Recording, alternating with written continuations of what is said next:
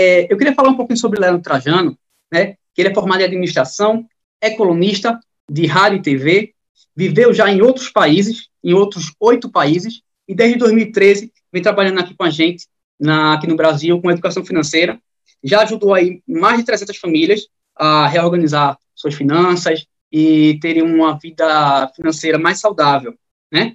É, o Instagram dele, arroba personal financeiro, e também tem um site, que é o www.leandrotrajano.com. É, Leandro, quer dar uma boa noite para o pessoal? Opa, claro, claro, Fernando. Boa noite, boa noite a todos. Boa noite, Daniel, Danilo, a você, Fernando, a Gabriela e a todos que estão aqui com a gente, né? Já tem bastante gente acompanhando e, sem sombra de dúvidas, vai ser uma noite, sim, muito rica, né? Com muita informação, com boas dicas, insights e quem tiver aí, eu acho que vai se beneficiar, assim, com bons pontos que a gente vai abordar. Então, agradecer aí a, a oportunidade e vamos junto. Tem muita coisa boa para acontecer. Joel Leandro, muito obrigado. É, fala um pouquinho também sobre Daniel Lins, né? É formado em economia, assessor de investimentos, é, credenciado pela Ancord já há mais de 10 anos. Então, ele aí é o assessor raiz, né? Antigão, já que já vem com bastante experiência nesse mercado. É, trabalhou em grandes, grandes instituições financeiras, trabalhou no Banco Safra, trabalhou no Itaú, SEO do, do escritório de investimentos, Arco Investimentos, e o arroba dele, o Instagram dele, é Daniel underline Lins, com dois L, e o arroba do escritório dele, arroba Zarco Investimentos. Zarco Investimentos. Daniel, fala com o pessoal. Boa noite, boa noite, Gabi, boa noite, Fernando, Danilo, a todos da Gré da Mata Sul. É um prazer estar aqui falando com vocês, é, principalmente com o grande Leandro Trajano, um amigo de longas datas, um excelente é, profissional. E vocês podem esperar que a dica que ele vai dar no final vai todo mundo sair milionário. Pode aguardar e cobrar ele, viu? Valeu, Daniel. Obrigado, cara. Bom, vamos lá para o que interessa, né? Eu vou começar aqui a fazer algumas perguntas, tá? A gente faz aqui um bate-bola, joga para lá, joga para cá. E no final, eu estou muito esperançoso que dê tempo de a gente conseguir também responder algumas perguntas que estão no comentário lá no, no YouTube, beleza? Então, Leandro, me diz aí, cara, por favor. É... Opa, deixa eu só ver aqui. Tá, tá só confirmando se o áudio estava aberto. É... Leandro, me diz aí qual a importância é, de um planejamento financeiro pessoal ou familiar? Pois é, na verdade isso aí é, termina sendo básico. Se a gente parar para observar, é claro que a vida da gente gira aí em torno de uma série de coisas.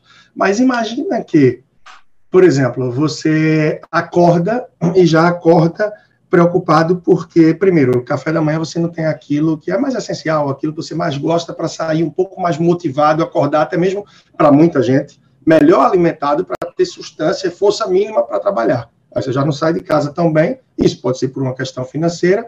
E como é que você chega no trabalho? Seja lá qual for o seu trabalho. Um trabalho mais braçal, um trabalho que vai exigir mais de tua cabeça, que vai, não importa, mas vai pedir tua concentração, tua saúde, tua atenção. E se você está com problema financeiro, até para você focar, para que você esteja realmente concentrado nisso, vai atrapalhar também. Você vai estar preocupado com a alimentação, com a conta a pagar, seja um aluguel, uma luz, a, o que vier. Então, a vida financeira, ela termina que é, vai te concentrar também até na volta. Você chega em casa, teu esposo, tua esposa está lá, e aí vocês vão falar de dinheiro, é um tabu, é uma, há uma dificuldade de falar nisso daí, não quer falar do tema porque geralmente é briga. Ou seja, isso pode atropelar o dia do começo ao fim. E tem muita gente que se identifica com isso.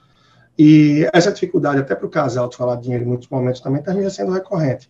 E aí isso atrapalha um pouco, porque você não consegue estabelecer planos, realizar objetivos, sonhos, e você termina ficando numa conhecida por muitos corrida do jato, que é o que? Você trabalha para ganhar o seu dinheiro no fim do mês, você ganhou o seu dinheiro no fim, no começo do mês, e você se preocupa logo em pagar as contas e a gente levanta as mãos para o céu e se dá por feliz e por satisfeito, porque pelo menos a gente já pagou todas as contas.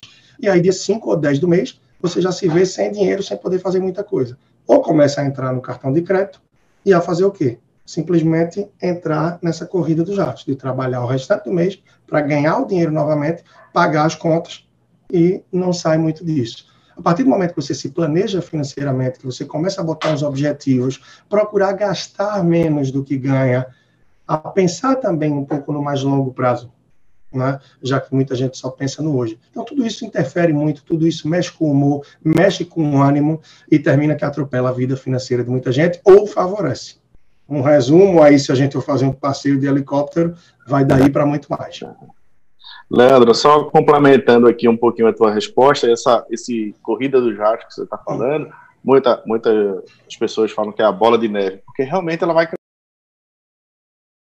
é, você não vai ter o dinheiro para chegar no final do mês, vai entrar no cartão de crédito, vai entrar no cheque especial a 300%, 400% de juros, você vai fechar aquele mês, você vai fechar um segundo mês, vai fechar um terceiro mês, no quarto, no quinto, você já não vai conseguir mais fechar, porque os juros muito altos faz com que você se endivide cada vez mais, se endivide cada vez mais, até chegar a uma hora que ou você vai ter que renegociar e, e tentar começar tudo de novo. E só voltando um pouquinho na como essa questão do planejamento financeiro interfere na vida pessoal, entre as causas de separação, é, as principais causas dos casais se separarem, a dificuldade financeira está em quarto lugar. Né? Então, assim, até por uma questão de, de família, é importante ter um planejamento financeiro. Pô, que massa, Leandro, que massa, Daniel. É... Eu, deixa eu dar uma dica para vocês aqui, tá? Eu tô com lápis na mão e tô com um papel aqui, porque eu tô anotando, isso é aula, minha gente. Vai ter muita coisa boa aqui que o pessoal vai falar, beleza? E não querer esse negócio de separação, não. O negócio não é separar, o negócio é juntar, tá bom? Então, é, vamos resolver esse problema, vamos resolver esses problemas. Daniel, me diz aí, pegando ainda na mesma linha, é, na, tua, na tua opinião, que seria, qual seria a importância é, da gente investir no nosso dinheiro, Daniel? Olha, Fernanda, além dessas todos esses motivos que o Leandro falou, é, primeiro tem uma questão de sobrevivência, né? É, pô, ter, ter o mínimo necessário para sobreviver, mas um, um, pouco de lazer, né?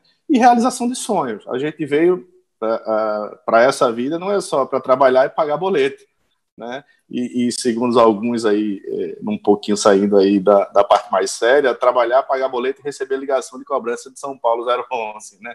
Então, a, a, vida não é só isso. Então, o, o, planejamento tem que, tem que ter, tem que ir assim. Eu vejo muita gente falando, quando vem conversar com a gente é, em reuniões, é que, ah, quando eu tiver dinheiro, eu vou fazer isso. Quando eu tiver dinheiro, eu vou me planejar para investir. Quando eu. Não, não é assim. Você só vai ter dinheiro se se planejar antes.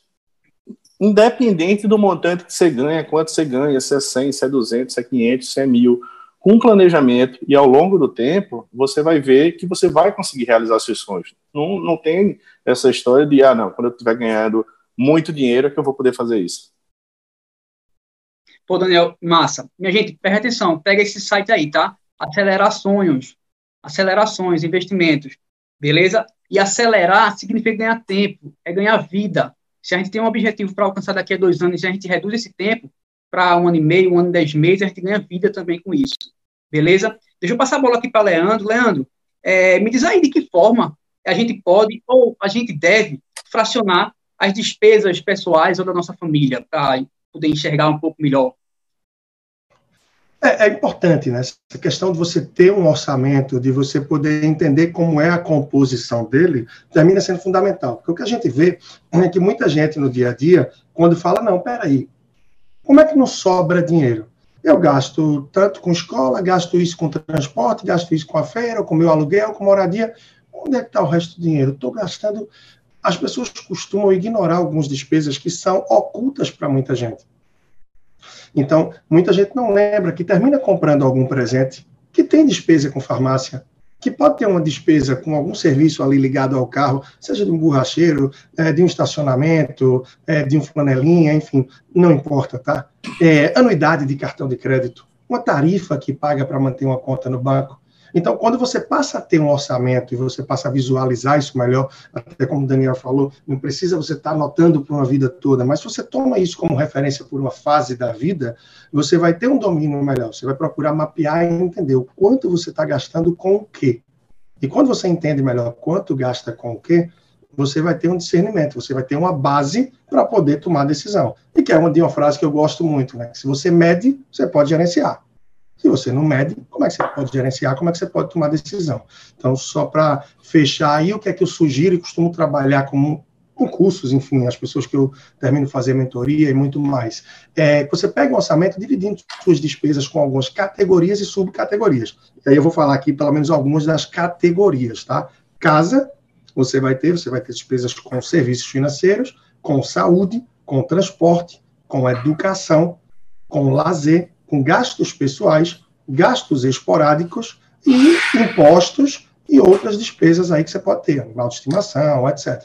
Isso são as categorias. E aí você vai ter as subcategorias dentro de cada uma dessas categorias. Para não ficar muito extenso, eu vou dar só alguns exemplos da categoria casa. Você vai ter aluguel, parcela do financiamento, você vai ter conta de luz, conta de água, internet, manutenção, eventual seguro da casa, algum serviço que você tenha de manutenção, de limpeza, alguma coisa do tipo, entre outras subcategorias mais que você vai destrinchar em casa e em cada uma das outras categorias. Você tendo isso bem detalhado, você vai conseguir levantar um número aproximado, muito real, daquilo que realmente você acha que gasta com o quê? Isso seria um orçamento previsto.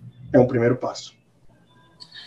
Eu queria, Fernando, eu queria, Fernando, fazer uma provocação aqui a todos que estão nos assistindo. É, você sabe quanto gastou? Bom, fechamos o mês agora, né? Tá, estamos no dia 1. Você sabe quanto gastou esse mês? Você sabe se sua despesa foi maior não precisa nesse nível de detalhamento que Leandro é, falou agora, não, que isso é importante, tá? Mas de uma forma rápida para a gente pensar. Você sabe se em junho você gastou mais do que maio? Provocação interessante, Daniel, bem, bem interessante mesmo. E quando se fala em orçamento, é, vem logo a cabeça, ah, não, um monte de planilha, um monte de conta para colocar.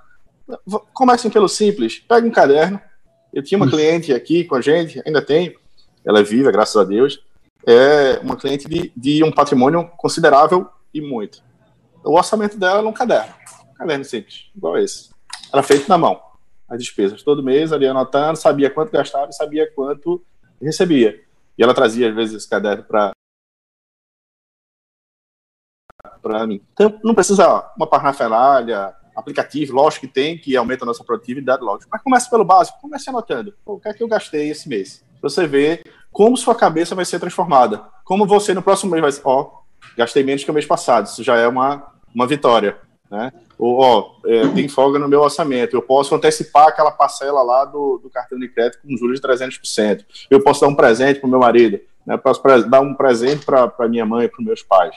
Né? então, assim, dê sempre o primeiro passo, da coisa mais simples. Evidente, não precisa anotar tudo, né, nesse primeiro momento, mas para ir criando na rotina e você pelo menos tem um número, ó, eu ganhei é, 100 e gastei 200. Opa, eu preciso ter um pouco mais de controle. As saídas na sexta-feira não vou, não vai acontecer, almoçar fora todo dia, vou levar um almocinho de casa para ir, ir tendo essa noção.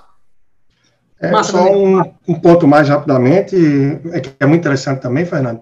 É, começar pelo simples realmente é importante, tá? Eu estou dando algo aqui bem detalhado, bem aberto, mas a pessoa pode fazer no Excel, pode fazer no papel, Daniel planou isso muito bem. Agora, é importante que a pessoa faça isso, mas independente do formato que fizer, é que essa forma da pessoa registrar, para pelo menos mapear as despesas e entender a realidade, que não seja um divã, tá? que não seja um divã. Eu já peguei muita gente que cheguei para a pessoa e ela pegava um caderninho, um livro caixa até, eu me lembro, e dizia, olha, eu anoto tudo aqui, eu tenho tudinho, eu não sei o que é que acontece, para onde é que o meu dinheiro vai.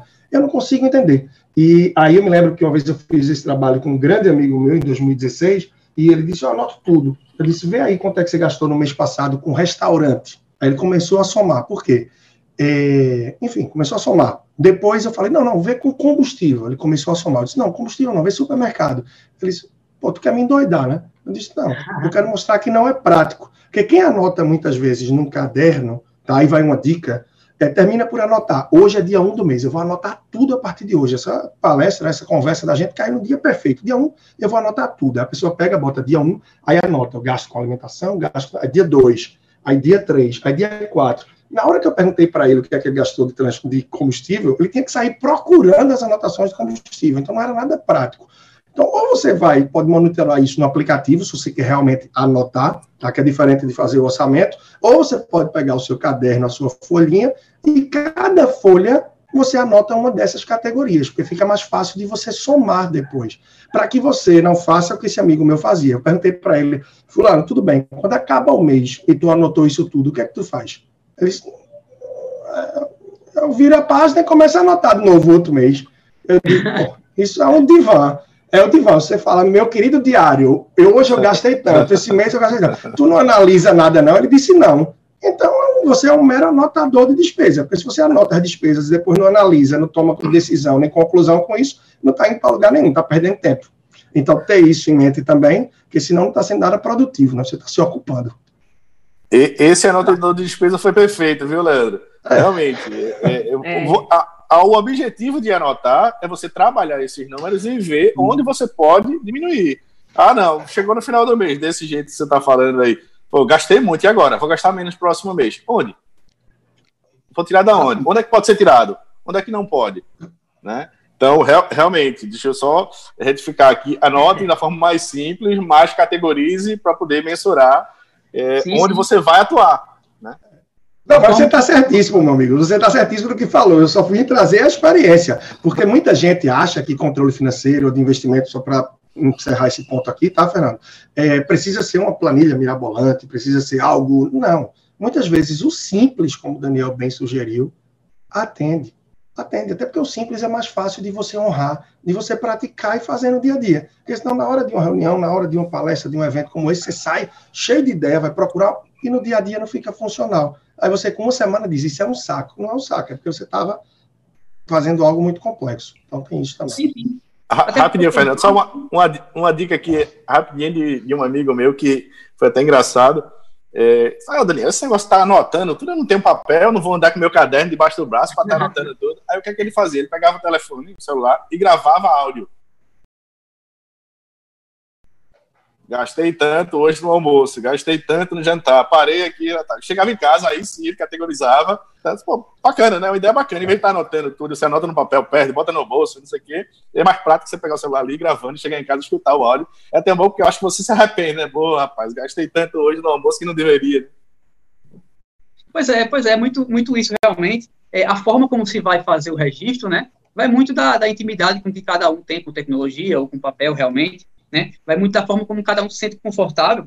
Mas o ponto que eu peguei aqui, ó, é identificar as despesas ocultas, aquilo que a gente não está vendo. Então, se a gente só anota e não revisita aquilo ali, né? Não vai, não vai dar, não vai surtir muito efeito. E eu trago até aqui, ó, a gente tem um público, deve ter um público grande aqui de gestores de escola e professores e tudo mais. É, muitas vezes, quando a gente apresenta aqui um relatório de uma escola, está com, com um índice um pouco mais alto, um índice um pouco mais alto de aprendizado do, do, do aluno, né? E aí a gente amplia a lupa para chegar, para chegar dentro da turma e amplia a lupa, a gente consegue chegar no aluno que está com uma, uma dificuldade maior de, de, aprendizado. Então, é pegar isso, pegar isso, essa, essa, essa metodologia e trazer para nossas finanças, que eu acho que, que é o que pode, no final, é, trazer algum efeito, né? É, eu queria só, só partir aqui para um, um, ponto um pouco mais técnico, né? É, fazer uma pergunta aqui para Daniel. É, mas, assim, ele tem, um, tem um, um, um, linguajar bem brasileiro, bem português mesmo, sabe? É economista, mas não fala economês, não. Então, de forma simples, é, Daniel, fala para a gente, por favor, é, para tu explicar um pouco do que é e do que não, do que seria o que não seria um investimento, né? E, se possível, já faz um comparativo também sobre a poupança, né? O que tem aí de, de, de inflação proposta para o ano, né? Para o período. Como é que tu vê esse cenário também? Ou até outras, outros tipos de outras modalidades de investimento de renda fixa, né, tesouro, enfim. Vamos falar sobre essa, sobre essa parte, por favor. É, pô, Fernando, primeiro é uma, é uma construção, não é? é? Tanto é que muita gente ganha na Mega Sena e depois de quatro meses está tá quebrado, né? Primeiro você tem que ter, é o que o Leandro sempre fala, um planejamento financeiro. Eu tenho um planejamento financeiro, tenho minhas despesas, tenho minha receita, e aí eu vou ajustando o meu orçamento. Chegou no final do mês, o orçamento foi superavitário. Você economizou.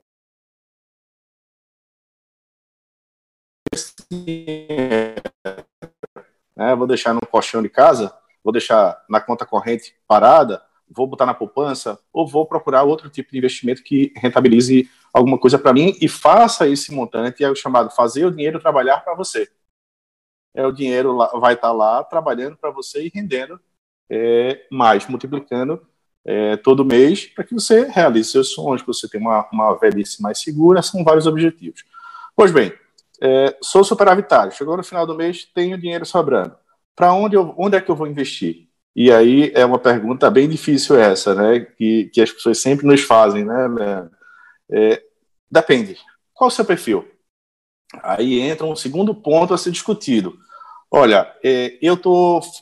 Qual o seu perfil? Qual o seu objetivo? Olha, eu tô sobrando dinheiro aqui porque eu quero comprar meu apartamento. Esse é o objetivo.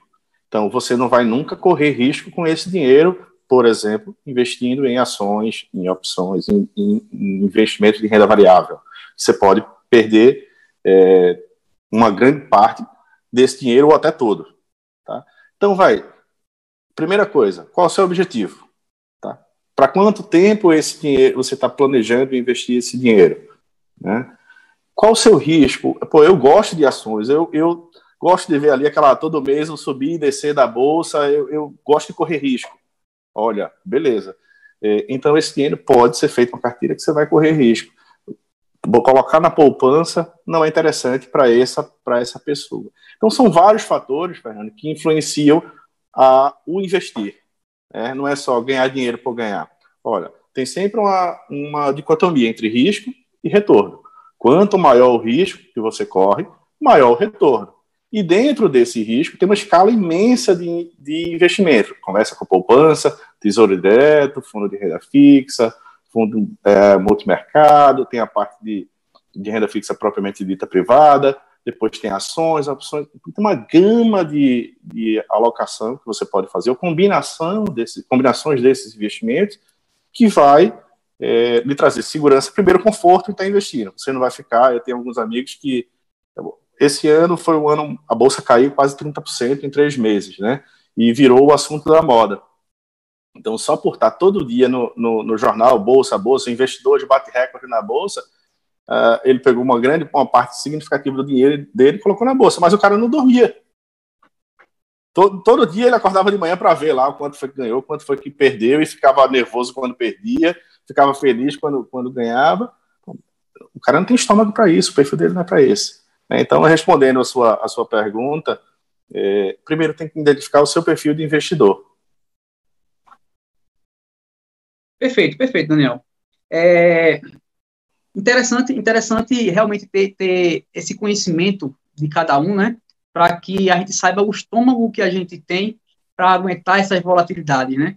Realmente agora teve um período aí com uma derretida grande, né, no mercado, que muita gente aí, é, tinha acabado de entrar, né? Daniel, só aproveitando, vou sair um pouquinho do roteiro aqui. Fala um pouquinho aí de como é que está é, é, a quantidade de pessoal na Bolsa, como é que está, você já vi você falando disso em, outra, em outro momento. Isso, isso. A Bolsa está batendo recorde de pessoas físicas entrando na Bolsa. Né, de maio do ano passado para maio desse ano, a Bolsa aumentou 40%, 40 de novos CPFs cadastrados. E um dado importante é que a maior parte desse, desse incremento são de pessoas entre 26 e 35 anos. Então, isso é uma mudança de cultura importantíssima no Brasil, tá? No Brasil, a gente não tem essa cultura de poupar, de fazer o orçamento, de sobrar dinheiro e investir. Né? É, e agora, cada vez mais, os jovens estão se atinando para isso, está mudando a cultura. Então, os jovens têm, jovem tem mais tempo é, produtivo, digamos assim, tem mais tempo de vida pela frente, então ele pode correr um pouco mais de risco nesse começo da vida. Né? A todos os estudantes que estão nos nos vendo aí. Então, não, há uma conta numa corretora, você não paga nada por isso, não é igual o banco que tem tarifa. Então, abra uma conta na corretora, comece a, a, a entender um pouco mais, assista os vídeos de Leandro Trajando, acompanhe a gente no, no Instagram e, e comece a se inteirar desse assunto, tá? Porque ó, a partir de 10 reais você pode comprar tesouro direto, 20, 25 reais você pode investir. Então, essa mudança de cultura é interessante. A Bolsa deu esse salto, mais de 40% de CPFs na Bolsa, o volume está tá andando. É, eu acho que isso veio para ficar, tá? Pô, que bom. Lógico, tem outros motivos, tem é, baixa de taxa de juros, tem saída de, uhum. de investidor gringo, mas de uma forma geral, é, nós vemos como benéfico essa entrada de pessoas na Bolsa. Estamos, então, desenvolvendo uma boa mentalidade, né, de de aí essa parte de renda variável, né, tudo mais. Lembrando, pessoal, que tudo isso tá é importante ter bastante conhecimento, é, e ter bastante cuidado também, para não entrar de qualquer forma, né? E de repente entrar, sair na hora errada, enfim. É, toda essa parte que a gente pode até é, mais na frente discutir sobre isso. Mas deixa, deixa eu fazer mais uma pergunta aqui para Leandro. É, ô Leandro, é, a fez aquela, toda aquela fala sobre é, como entender melhor o nosso orçamento e tudo mais. Me dá uma dica de como a gente pode fazer para utilizar as despesas da gente e sobrar mais dinheiro, e até mesmo sobre como potencializar os ganhos, né? Eu vi também que no teu Instagram tem lá, tem lá uma, um pedacinho que fala que você aí, é, a ajuda pequenos negócios também. Fala aí para os professores umas dicas boas. Boa, verdade. É, essa de pequenos negócios, eu voltei é, pontualmente nesse momento, tá? Que eu já fui sócio de uma pequena empresa de consultoria empresarial lá atrás, por três anos, talvez. Uh, mas aí eu deixei de fazer atendimento a empresas e passei a focar só em pessoa física. Mas nesse período, vários empreendedores e pequenos empresários procuraram e eu me propus a fazer um trabalho diferenciado para poder orientar. Eu acredito que até agosto, setembro, eu devo estar ainda fazendo esse tipo de trabalho, mas meu dia a dia realmente é voltado para a pessoa física. Né? Eu vou convidar vocês que estão aí, né? a gente tem quase 400 pessoas assistindo, a, os que têm Netflix, podem até responder aí. É, se você tem ou não nos comentários, eu estou tentando ficar ligado e respondendo já algumas perguntas nos comentários aqui, tá no chat. É, quem tem Netflix, me diz aí se tem, tá? E qual é o plano que você tem. Muita gente nem percebeu que o Netflix, há mais de um ano, aumentou o plano. Tá?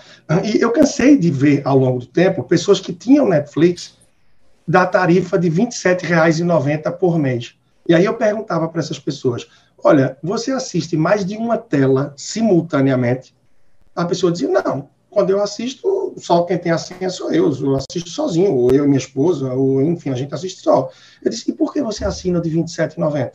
Não assina o Netflix de R$ 19,90? Aí, assim, muita gente inicialmente fala, pô, mais R$ reais a diferença? R$ reais não é nada. Eu dizia, calma,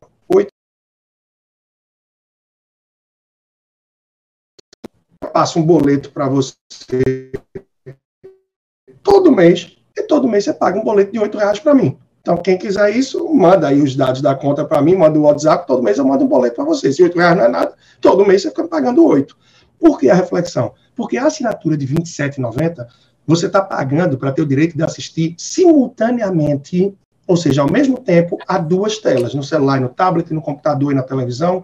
Mas se você só assiste uma tela, você pode baixar para o plano R$19,90. Se R$ reais não parece muito, no ano, dá quase 100 reais. 100 reais já é um dinheirinho, né? Já dá para fazer uma farrinha no fim de semana, já dá para fazer um bom lanchinhos, um almoço. Aí a pessoa dizia, eita, é mesmo, né? E para piorar, em março do ano passado, esse valor subiu. Ele já não é mais R$19,90 ele passou a ser assinatura para uma tela R$ 21,90 e para duas telas simultaneamente R$ 32,90, ou seja, R$ 11,00 a mais, já não é mais 8. E esses 11 no ano já são aí pouco mais de 130 reais, pouco mais de 130. Então, observe você que tem Netflix, qual é a assinatura que você tem. E se você não está contratando mais do que precisa porque não é tão difícil encontrar pessoas que pagam R$ 45,90 que permite assistir quatro telas simultaneamente a pessoa não precisa. Até porque qualquer coisa, acima de duas telas, que é R$ reais a menos, quase 150 reais a menos no ano, e coordena aí em casa, coordena com as pessoas que têm acesso à sua senha, né? cada um vai ter seu horário aí, ou vamos ver como é. Isso é uma coisa, tá? Isso é uma coisa. Tem muita gente que tem conta de telefone ainda muito alta, Hoje a gente tem nas operadoras de telefonia celular vários pacotes muito acessíveis. Isso para quem tem pós-pago. No pré-pago também. Então, como é que está o teu celular? Como é que você pode ver isso? Minha sugestão. Hoje quase a gente não faz muita ligação, a gente consome muito dados. O WhatsApp, Instagram, é, YouTube, e-mail, por aí vai. Tá? É, você tem que dar uma olhada quanto você consome de dados por mês e qual é o pacote que você tem contratado. Porque tem gente que fala, não, mas o meu está ótimo meu pacote é de 10 gigas por mês, ou é de 5 gigas. Se você tem um pacote de 5 gigas e só usa 3, você está pagando 2 gigas a mais, ou seja, sei lá, quase 50% a mais do que você precisa. Se você tem 10 gigas e só usa 7, também está pagando a mais. Tá? Da mesma forma, quem tem uma TV a cabo e não usa muito, aí, como eu falei anteriormente, anuidade de cartão de crédito. Vou encerrar com essa daqui e trazer a reflexão para vocês. Se você tem uma fatura de cartão de crédito, maioria dos brasileiros e essa fatura dá por mês até R$ 2.000 ou R$ 2.500, a maioria dos brasileiros não tem uma fatura nesse valor, a maioria absoluta. Se a sua fatura dá menos de R$ 2.000 ou R$ 2.500 por mês, você não precisa pagar anuidade do cartão de crédito. Por que você não precisa? Porque quem paga a anuidade do cartão de crédito é para ter acesso a benefícios, a milhas, para poder trocar por passagem aérea, a outro tipo de coisa. Se sua fatura dá R$ 2.500 por mês, vamos jogar para cima, tá? É, você vai receber milhas e pontos de acordo com o valor da sua fatura em dólar. Uma fatura de R$ 2.500 por mês, ela dá aproximadamente 500 dólares. Se o seu cartão ele lhe dá milha, uma milha a cada dólar que a sua fatura dá, uma fatura de 500 dólares, ou seja, 2.500 reais, você vai ganhar 500 milhas por mês, se a relação for de uma milha por dólar gasto. 500 milhas por mês, você vai ter 6 mil milhas no ano. Em dois anos, você vai ter 12 mil milhas. Com 12 mil, você não viaja quase para lugar nenhum. Então, você vai pagar a anuidade de dois anos, essas milhas vão começar a vencer e você está gastando dinheiro, está jogando fora. O que é que faz? Vai lá no meu Instagram, arroba personal financeiro, e olha uma listinha de um post que eu fiz ontem, tá? Que tem lá 10 cartões sem anuidade para você. E não falta opção. Não falta opção de cartão sem anuidade. Porque a essência que muita gente que tem cartão de crédito precisa é o acesso ao crédito. Mas não milha. Até porque a maioria dos brasileiros não faz gestão das milhas que tem. E se você não faz gestão, para comprar passagem aérea, você precisa de dinheiro, ou milha. Se você não está gerindo sua milha e ela está vencendo, é o seu dinheiro, porque milha é igual a dinheiro. Se você compra passagem aérea com dinheiro ou com milha, milha e dinheiro é a mesma coisa. E se suas milhas estão vencendo, é o seu dinheiro indo embora e você não está percebendo. Então, se você tem milha no cartão, se você tem pontuação e não vai viajar com essa história toda, não está em condição, troca por combustível, troca por uma panela, por um liquidificador, por um ventilador, mas não deixa as tuas milhas vencerem, porque ela é dinheiro. E se você quer dinheiro, entra no site Hot Milhas, um, dois, três, quatro milhas e vende tuas milhas e tira um trocadinho mais para ajudar. Então, oportunidades existem. Eu trouxe aqui só algumas, porque o tempo é curto para a gente abordar muita coisa. Massa, só, só complementei, é, complementando o Leandro aí, que deve estar, tá, esse deve ser o filão lá, deve ser o primeiro da lista, tarifa de banco, né, Leandro? É, tarifa. As tarifas é, é, vai 60, 70 reais, principalmente para quem é servidor, você tem seu salário lá entrando todo, todo mês no banco. Isso para o banco é muito bom, então você pode barganhar essa tarifa de manutenção. Para quê? 50 TEDs, 20 extratos. Se você não usa, você usa ali, passa no débito, paga as contas e, usa a internet bank e, só. E quando você vai somar 100 do Netflix, 200 de outra, 300 do, do, do cartão de crédito, quando chegar no final do ano, é um, um bom dinheiro que você podia estar investindo nisso. Só, é, é, Fernando, se você me permite aqui, a interação está muito bacana aí no, no, YouTube. Tem algumas perguntas aqui que eu não, não queria deixar de, de ah, responder. Não, dois segundinhos. Por favor. É, alguns perguntando se corretoras ou, é, não cobra tarifa. Não, não cobra, não tem tarifa de manutenção, tá? Você pode abrir a conta, não vai pagar nada por isso. É, outros perguntando aqui de se o Tesouro Direto é um bom. O Tesouro Selic é, é um bom investimento, é um investimento seguro, é garantido pelo governo do Brasil, acompanha a taxa de juros, tá? É, e ele tem liquidez. A hora que você precisar, você pode resgatar. Existem outros tipos de papéis do Tesouro que esse requer um pouco mais de conhecimento, tá?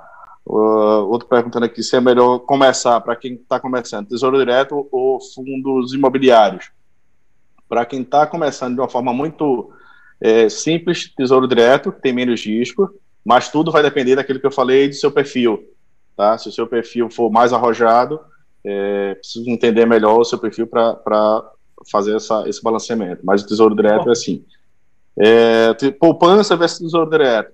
É, os dois estão mais ou menos no mesmo nível de risco, tá? Só que o tesouro direto paga um pouco mais tem um pouco mais de rentabilidade, tá? A poupança deve estar fechando aí uns 58% ao ano de rentabilidade, a nova poupança, e o Tesouro Direto deve estar pagando em 2,50%. Tesouro Selic, tá, pessoal?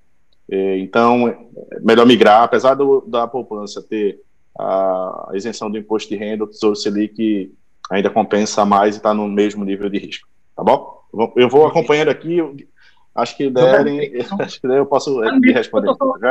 Só aqui atento com vocês aqui, ó, não tô, não tô acompanhando no YouTube. Não sei nem como é que está de, de, quantidade de, de pessoal aí.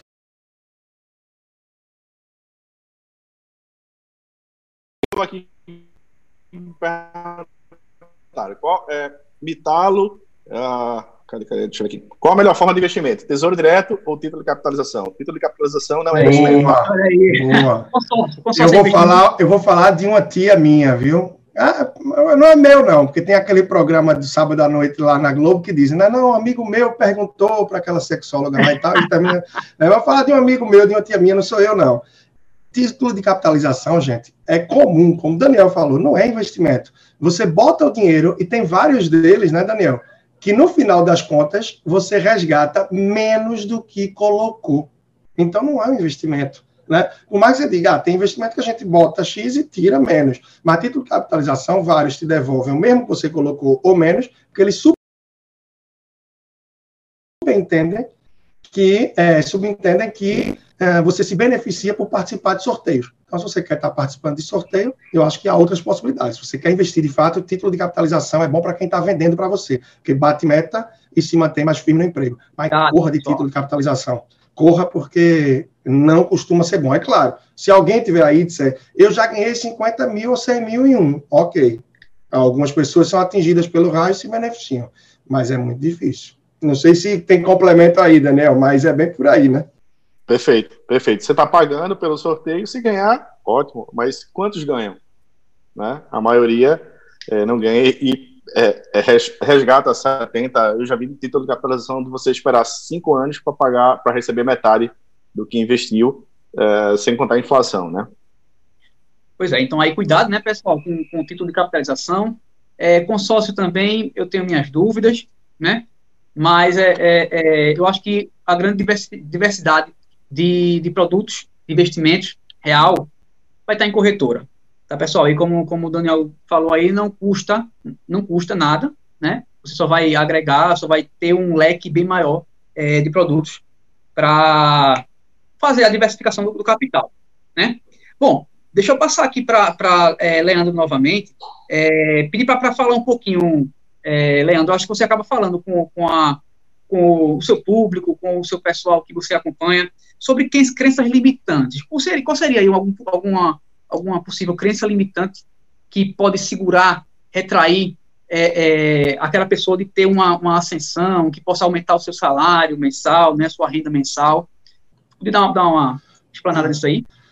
Claro, claro. E está bem dinâmico. A gente vai acompanhando aqui, vai olhando o chat, eu vou tentando, escutando tudo que o Daniel vai trazendo, que você vai trazendo, interagindo com o pessoal, para além daqui na conversa, poder ir complementando lá também, né? E perguntar um pouco de previdência privada, se em algum momento a gente tiver possibilidade de falar, acho que eu e o Daniel tem bons pontos para abordar sobre isso. Mas eu antecipei aí no chat que lá no meu canal do YouTube tem um vídeo bem completo do que você deve ficar atento em relação à previdência privada que ainda é oferecido em muitas ocasiões como se fosse uma, uma poupança, ou seja, um investimento simples. E, na verdade, uma previdência não é nada simples.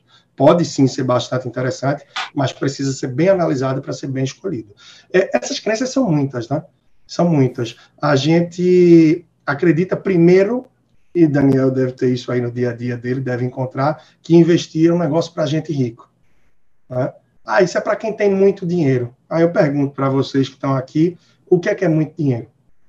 Somos quase 400 aqui.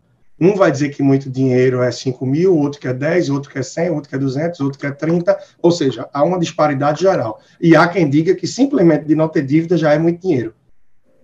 Né? Outro vai dizer, não, o meu consignado já leva tanto do meu salário que se eu tivesse meu salário completo eu ia ter muito dinheiro. Então é muito relativo. Então essa já é uma crença que destrói muita gente, porque fala, ah, como eu tenho pouco dinheiro, eu vou deixar na poupança mesmo. Tá? Ou, ah, quando eu começar a poupar mais, eu vou aprender a investir, ou eu vou procurar uma assessoria de investimentos, uma orientação, uma XP da vida, uma corretora, enfim. Vou ver o Daniel, vou ver o Leandro. Ilusão, você só vai começar a aprender a entender de natação quando você passar por uma situação de morrer afogado? Não, você tem que começar a procurar de agora, para que, em paralelo, se organizando melhor financeiramente, quando você for investir, você já tem o conhecimento, já tem uma noção. Tá? Isso começa desde muito cedo também, tá? Eu acho que quando a gente vem muito naquela caixinha dos quatro lados, fechadinha, tudo quadrado, se diz, olha, estude, tá? procure passar no concurso público ou trabalhar numa empresa grande para você comprar a sua casa, aí a gente já entra numa dívida grande, que é a da casa própria. Por 15, 20, 25, 30 anos que já levam uma mordida do nosso salário. Isso já traz uma crença. Quando dizem para a gente que, meu filho, não pegue dinheiro, não, dinheiro é sujo. A gente já tem uma ligação com dinheiro sujo muito grande, é realidade. Porque dinheiro no Brasil tem um sinônimo disso em muitos casos, porque é dinheiro oriundo de corrupção, é dinheiro oriundo de diversas razões que muitas vezes termina sendo ilícito. Né? A gente se limitar porque acredita que ah, é, eu vim de uma família mais humilde, ou eu não tenho formação, ou eu sou do Nordeste, eu sou do interior, eu não sei onde, tem muita oportunidade, não. Não, quem disse isso? Não importa de onde é o que é. Você vai criar, você vai procurar e vai fazer acontecer. Isso eu tenho um pouco da minha experiência. É, em 2005, eu sou bem novo, tá? Mas em 2005 eu tinha aí meus acho que 21 anos, né? 21 há controvérsias, anos, há controvérsias, viu? não, era novinho. E, e, e, futebol tem um negócio chamado gato, né? Quando a pessoa mente a idade, né? Não, mas em 2005, eu bem novinho, com 21 anos, é, nunca tinha saído do país. A primeira oportunidade que eu tive de sair do país foi para fazer um trabalho voluntário do outro lado do mundo, no Timor-Leste, um dos países mais pobres do mundo, o mais pobre da Ásia, recém saído de guerra. Foi a primeira vez que eu saí do país, é, ou seja, que eu fui para o exterior. Então, assim, eu podia pensar, poxa, eu não vou ter oportunidade, não vai acontecer, não vai aparecer muita coisa. Eis que quando eu passei na seleção Timor-Leste, falaram, oh, a gente vai mandar vocês para a Austrália, para que vocês possam conhecer um pouco dos projetos que os australianos desenvolvem com o Timor, e aprender um pouco de inglês. Opa, para quem só ia roer osso no Timor, fui para a Austrália. Voltei para o Brasil, disseram, rapaz, se tu fosse para o Timor-Leste, lá é bronca, né? Tem uma pessoa que está com oportunidade de trabalho em Angola. Aí o cara disse, ó, tá todo mundo correndo. Quando eu ouvi falar das condições de Angola, eu disse, rapaz, cheguei em Angola, Angola era um paraíso perto do que eu vivia no Timor. De Angola, juntei um dinheirinho, fui para o Peru. Fora quando morava em Angola, fui para tantos outros países. Para não entrar em mais detalhes aí, eu sei que há trabalho. Eu saí de Austrália, Timor-Leste, Angola, Bolívia, Equador, Peru, Haiti e Gana. Peru foi por estudo, juntei um dinheirinho e fui estudar espanhol. Isso os países que eu fui por trabalho. Fora os outros que eu fui a conhecer e tal. Por quê? Porque eu joguei a cara no mundo, porque eu mergulhei. Porque eu não me limitei ao que os outros dizem. Tu vai para um país recém sair de guerra, rapaz, tu vai sem ganhar nada pro Timor-Leste. Eu dizia, pois é, não ganhar nada, não vou pagar nada, né? Porque o pessoal dizia, tu vai de graça. A minha visão de graça não é porque eu ia de graça sem receber, é porque eu que nunca tinha saído do país, eu ia de graça porque eu não ia pagar. E veja quantas portas abriu. Hoje eu conheço, sei lá, quase 30 países, vários deles eu voltei várias vezes. É, não vou dizer que ah, vim de um berço humilde, também não vim de uma família. Não, eu tive o que o meu pai e meus pais podiam oferecer de melhor, né? mas me joguei a todas as oportunidades que apareciam. O problema é que a gente se limita muito. Ah, não, isso não é para mim, isso é perigoso, ah, não sei o quê. Se joga.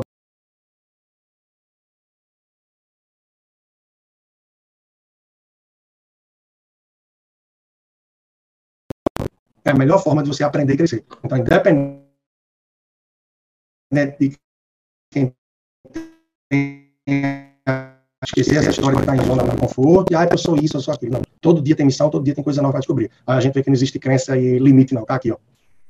Que massa, um, outra, um outro ponto aí, Leandro, é que dinheiro não traz felicidade. Né? Poxa. Né? Realmente. O dinheiro em si, o dinheiro não é o fim. O dinheiro é um meio. Ora, será que tem um meio para realizar seus sonhos não vai lhe trazer felicidade, amigo? Será que você não está contando historinhas para você mesmo, para não correr atrás, para não fazer o seu planejamento, para não poupar dinheiro, para não investir, não ir lá e ser, e ser, um pouco mais feliz, é bom rever. É bom rever essas historinhas, porque essa historinha é para não botar a mão na massa e começar a fazer. Né? Pois é, então aí algum, algum mindset né, para ser mudado, alguns pensamentos para ser mudados aí na, na cabeça do, do pessoal, refletir, né?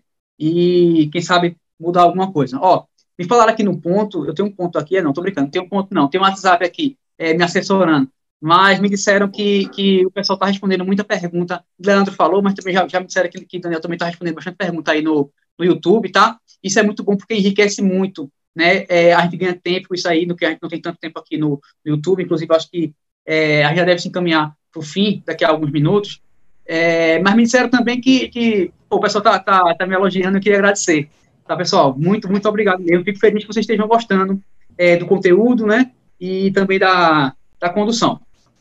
Daniel, é, eu acho que vai ser o último ponto né, para você, e, sei lá, bota, bota alguma coisa é, técnica de forma que o pessoal entenda, é possível, é possível a gente investir é, com ganhos consideráveis, mas sem correr grande risco ou correndo riscos calculados. Como é que tu fala alguns produtos aí? Até, até se quiser também entrar em alguma coisa sobre apostadoria, sobre previdência, enfim. É, previdência é um investimento sim, tá? Existem bons fundos de previdência, pode ser aportado. É, precisa ter um, um, pouquinho de cuidado aí é, com a tributação da previdência, tá? Existem dois planos, o VGBL e o PGBL, é, que o PGBL no final o imposto é sobre o valor todo que você é, tem na hora do resgate. Então, preciso ter um pouco de cuidado na hora de, de investir em previdência. É, ele tem uma finalidade, que é a aposentadoria, você contribuir durante esse, todo esse tempo. A Previdência também tem suas categorias, tem previdências, fundos de previdência um pouco mais moderadas, outras mais conservadoras, umas mais arriscadas. Então, é, se você tem um horizonte de tempo mais curto, não vá no moderado, também dependendo do seu perfil, tá certo? É, não tem essa de correr risco é, é, e não ter muito retorno, né? Ou, ou, melhor, não tem essa de ganho sem risco, né? Aquilo que eu falei. Todo investimento é uma relação de risco-retorno. Quanto maior o risco, menor, risco, menor quanto maior o risco, maior o retorno. Agora, o que se pode fazer é mesclar alguns tipos de investimento que você tenha um retorno maior e um risco não tão grande. Vou dar um exemplo simples aqui poupança ou tesouro Selic. O tesouro Selic é um pouquinho mais arriscado, mas em compensação o ganho é muito maior. Tá? É, voltando aqui às perguntas, é, professor Valber perguntou se ETF é uma boa. ETFs é uma forma de você mitigar um pouco de risco. O que é, que é o ETF? Imagina hoje a gente tem a Bolsa de Valores, todo, todo dia vocês veem na, nas manchetes lá, Bolsa subiu 2%, Bolsa subiu caiu 10%. Isso é uma carteira teórica de algumas empresas que é medido a valorização dela, tem um peso, é, é, é um cálculo é, mais aprofundado nisso, e todo mês essa carteira teórica, todo dia, ela vai variar, por isso que sai lá, bolsa hoje subiu 2%, bolsa hoje caiu 3%.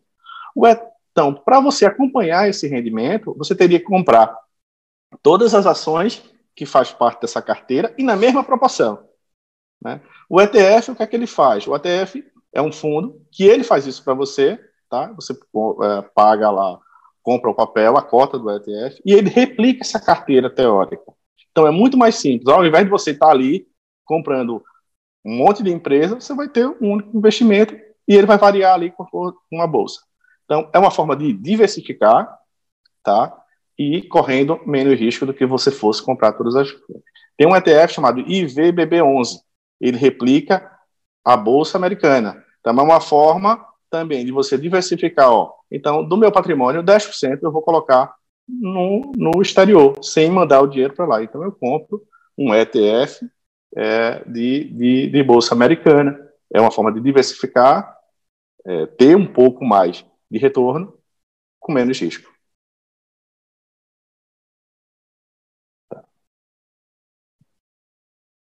Desculpa, estava com o microfone desligado, então estou falando o seguinte, diversificar, né? E, e, ter um pouco de proteção também, né? Porque assim, sei lá, enquanto lá no exterior pode estar tá subindo, aqui pode estar tá descendo, e, e, meio que se equilibra. Equilibrar, isso. O, o princípio é, do investimento é diversificar. É a história de não colocar todos os ovos na mesma cesta, porque se você tomar um, um, um, uma queda e, o, e, a cesta cair, você vai perder todos os ovos, perder tudo que ele tem. Então, tudo parte da diversificação.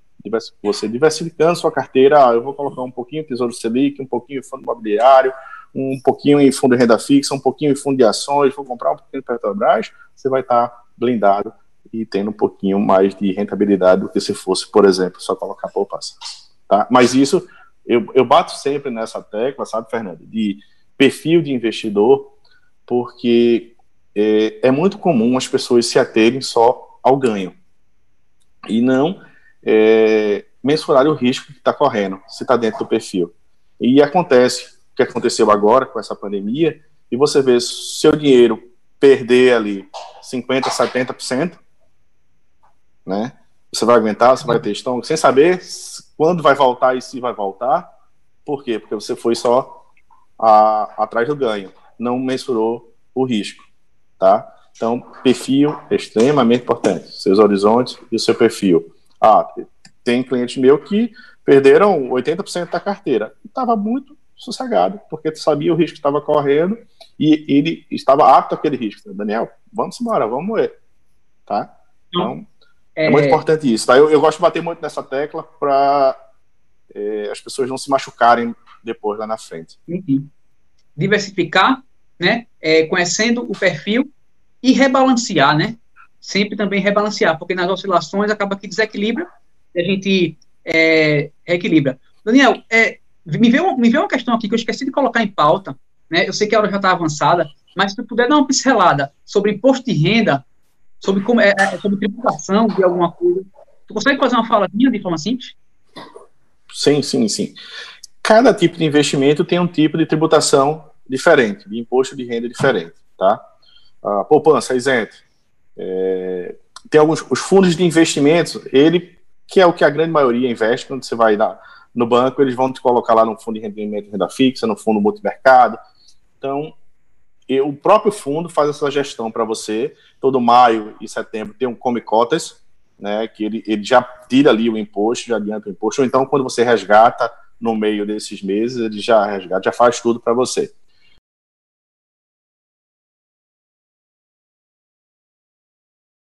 Você é quem gera o DAF,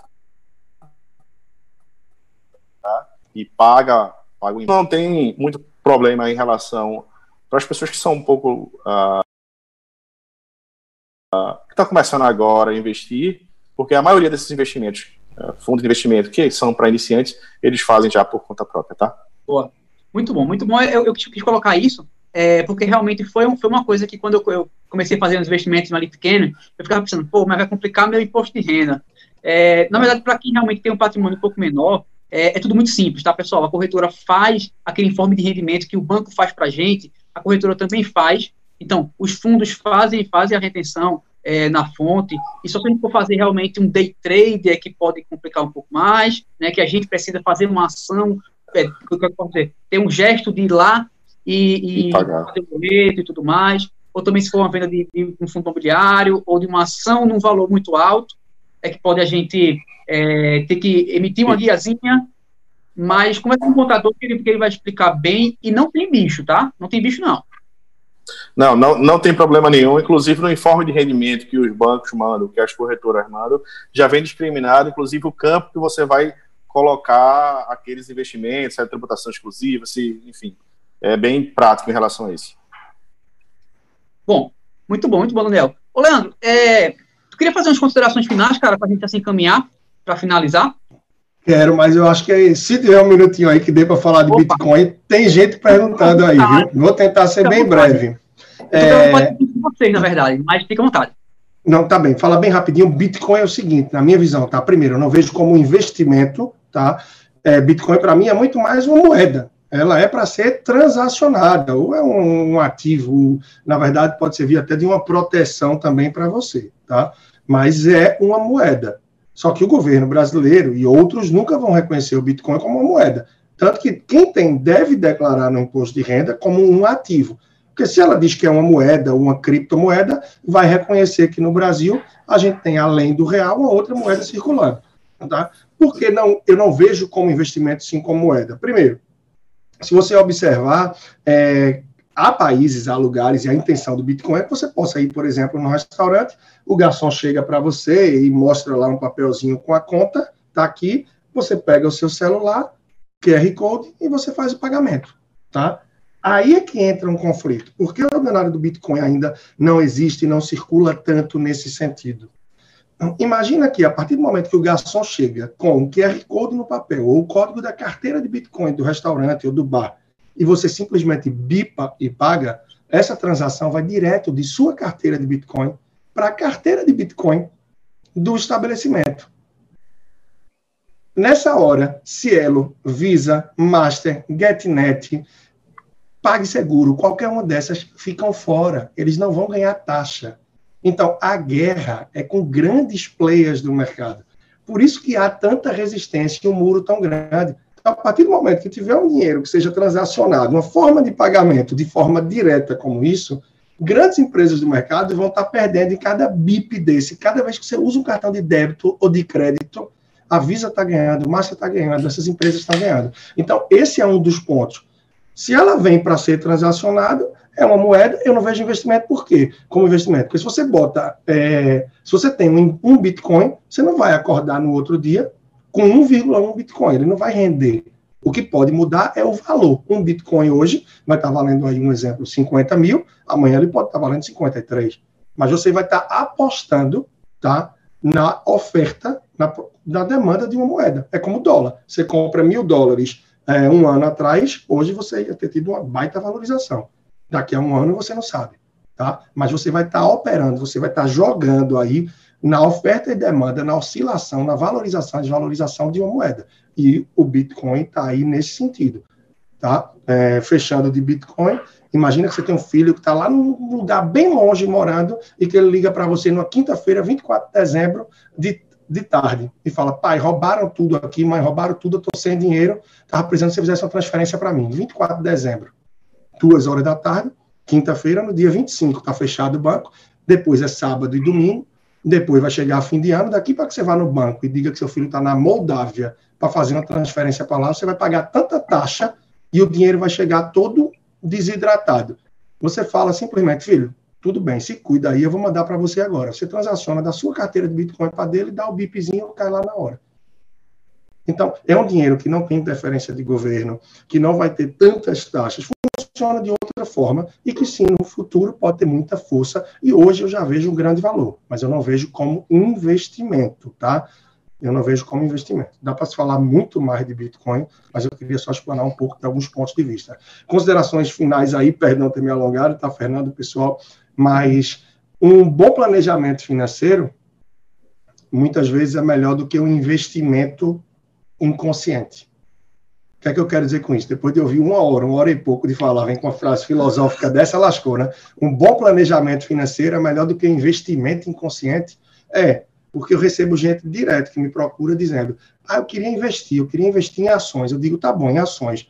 Tu já tem tua reserva de emergência, que é 4, 6 ou 12 meses de tuas despesas mensais? A pessoa diz: ou não? Você tem um perfil mais arrojado de investidor, investir em ações, sabe o que é que ia estar fazendo. Não, não conheço muito, não. Eu queria começar porque está num momento bom. Não comece, não. Comece a investir pela sua reserva de emergência, pela segurança.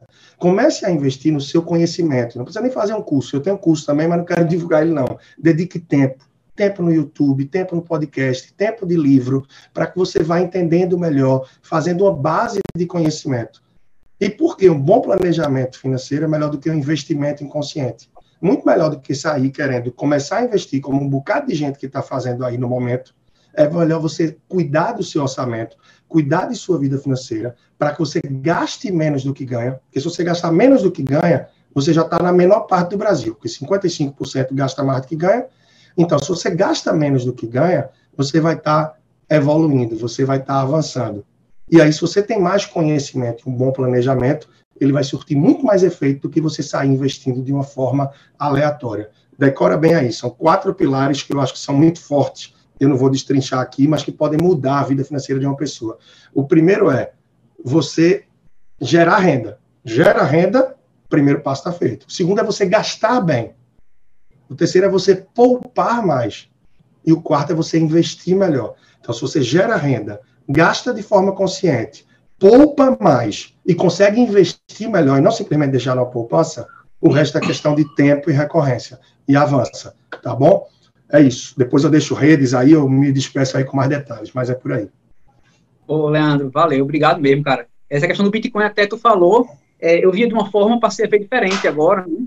É, e realmente é, é, aula, né? É aula que a gente está tendo aqui. Eu tô com papel realmente com, com lápis aqui, uhum. anotando tudo. E é uma moeda, né, que tem aí suas volatilidades, passou por uma estabilidade maior, talvez agora seja mais estável, não sei, não tenho acompanhado muito, mas assim, essa, essa questão de, ser, de não ter dependência com, com nenhum país, com, com o governo, com, com a tributação, enfim, não tem ainda regulamentação específica para isso, né? Então pode ser uma, pode ser uma, uma, uma grande vantagem, né? É, Daniel, faz também alguma consideração é, para a gente se encaminhar para o final, queria até ver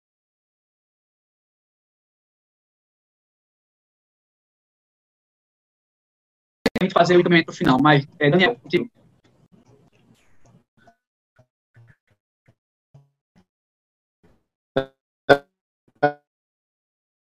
No, no, nas redes dele os passos ali, quanto você economiza com Netflix, com tarifa de banco, e a gente uma conta alta aqui, vamos imaginar mil reais, tá? É, eu fiz uma conta aqui, mil reais em 10 anos, uma taxa de juros aí por 5% ao ano, não estou sendo agressivo, está dentro da realidade, é, você teria 156 mil reais, né? Então, 156 mil reais em 10 anos já era uma, um bom valor para ou para sua aposentadoria, ou para dar entrada na sua casa, ou comprar sua casa, ou comprar sua casa de praia, ou ter um pouco mais de tranquilidade. Em 10 anos, fazendo o que Leandro aí, o que a gente discutiu aqui, que é, é cortar é, gastos ocultos, pequenos gastos. Né? Imagina você conseguindo poupar aí 30% do seu salário, 40% do seu salário, onde é que você não vai estar daqui a 10 anos?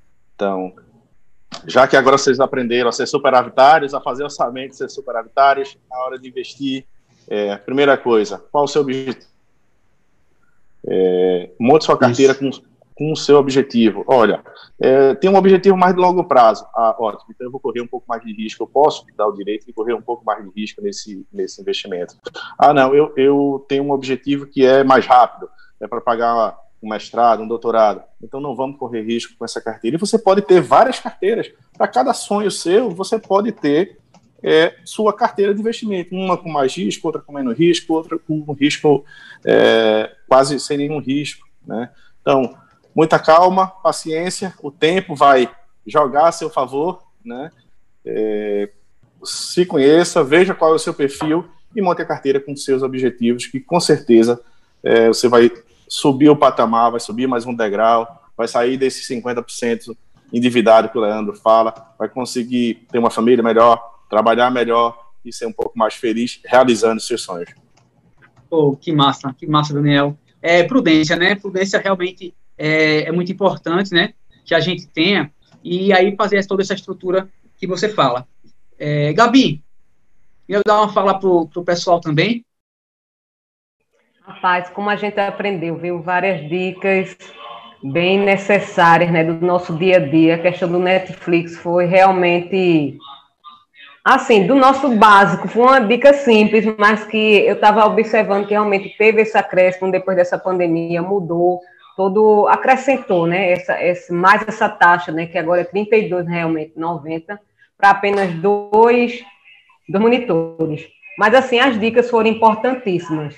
É, é, é uma situação que a gente traz para o um mínimo. Eu saí, eu saí anotando também aqui as cinco dicas, né? Fiz uma, uma citação, uma pergunta sobre previdência né, privada, porque eu acho que eu depois eu vou consultar vocês, que a gente realmente é, é, o banco vende, né? E a gente às vezes não tem muito conhecimento sobre isso e de repente acha que é um bom investimento e na verdade a gente não se aprofunda tanto e às vezes não é, né? De acordo com, com cada perfil. O, o importante realmente é ter o conhecimento é, é ter a paciência e ter a tranquilidade para é, administrar bem nossas finanças. Que ele vai voltar. É, aqui também, aqui está.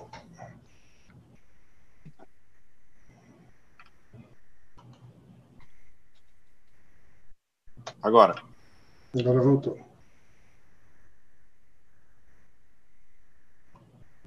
Voltou? Ah.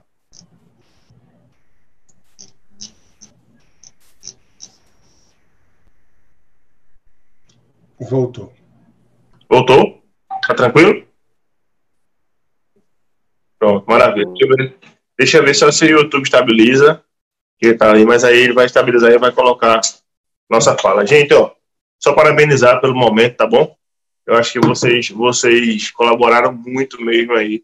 Tá vendo o chat? Algumas pessoas brincando, né? Mas uma brincadeira séria, dizendo que ia investir, ia não sei o quê. Eu também comecei a, a conversa brincando também. Eu estava com a escondeira aqui, tirei uma foto e disse: Vou começar agora. Meu, meu primeiro real, eu vou ficar rico, né? Mas aí eu anotei umas coisas, rapaz, não saber que eu gastava tanto sem saber, com o desnecessário, principalmente o cartão de crédito, né? pagava, paguei anuidade minha vida inteira com cartão de crédito. Né? E aí já vou brigar para, já vai ser um, um ganho, né? ou seja, vai ser um gasto a menos, né? É, quanto a isso. Então, gente, muito obrigado mesmo. Agradecer muito a vocês. É, YouTube, o YouTube ainda não estabilizou, mas ele vai, que eu sei. Estou olhando daqui. Não sei se aí como é que tá o YouTube de vocês aí. Tá tranquilo? Voltou? Voltou. Ah, maravilha. Então é o sinal daqui. Então, gente, obrigado mesmo, tá? Eu não sei se o Fernando terá mais alguma pergunta ou encerrou já o bloco de perguntas. Na verdade, só uma observação é, antes de você encaminhar para a surpresa. Tá? Posso fazer agora? Pode, sim. Ah, então, Joia, vê só. É, eu queria fazer uma fala aqui a respeito de, de é, Leandro, tá? Pessoal que, que tiver interesse aí, faz contato com ele. Ele tem uma, uma participação é, bem engajada com, com a ajuda de algumas instituições beneficentes, tá? É, também algumas instituições, algumas pessoas que estão aí na luta para ajudar, inclusive em relação à Covid, tá bom, pessoal? Então, é, quem tiver interesse de fazer também essa ajuda, procura ele. Vou repetir aqui o, o Instagram dele, que é o arroba personal financeiro, tá? Joia tem também o site dele, que é o é, www.leandrotrajano.com, certo? E também, eu já vou, já vou dar um spoiler aqui, é, que o Leandro vai disponibilizar é, para os e-mails do pessoal que está aí no, no, no, cadastro, né, para receber o certificado, ele vai disponibilizar também um arquivo, né, ele me sinalizou isso agora há pouco, minutos antes de a gente entrar é, na transmissão pelo WhatsApp, vai disponibilizar um arquivo de, de, de, de é, para ajudar uma planilha, né, de orçamento, orçamento mensal, para ajudar o pessoal a ter esse controle, conseguir enxergar melhor suas finanças e tudo mais, tá bom? Então, é, era basicamente essa a minha observação. É, só reitero os agradecimentos, tá, pessoal? Agradeço a Danilo, agradeço a Gabriela, a toda a equipe da gerência, tá bom? É, agradeço ao governo do estado, agradeço ao doutor Fred por ter mandado Danilo para a gente e essa coisa toda. Muito, muito obrigado mesmo, pessoal, público, todo mundo. Valeu, grande abraço. Maravilha, Fernando. A gente não conseguiu aqui lidar com tantas perguntas, tantas colocações no chat. Daniel Lins, muito obrigado. Leandro Trajano, muito obrigado, tá? E assim, sejam muito bem-vindos aqui à nossa região. Quando vocês se conhecem aqui em Pernambuco, se vocês conhecem, venham aqui na Mata Sul, venham aqui em Palmares, venham aqui. Né, a gente tem aqui é, um litoral recortadíssimo, né? Praias, cachoeira. Aqui as belezas naturais aqui não são poucas. Então, sejam muito bem-vindos né, a conhecer aqui a nossa região, né, a entender um pouco mais da região da gente. Tá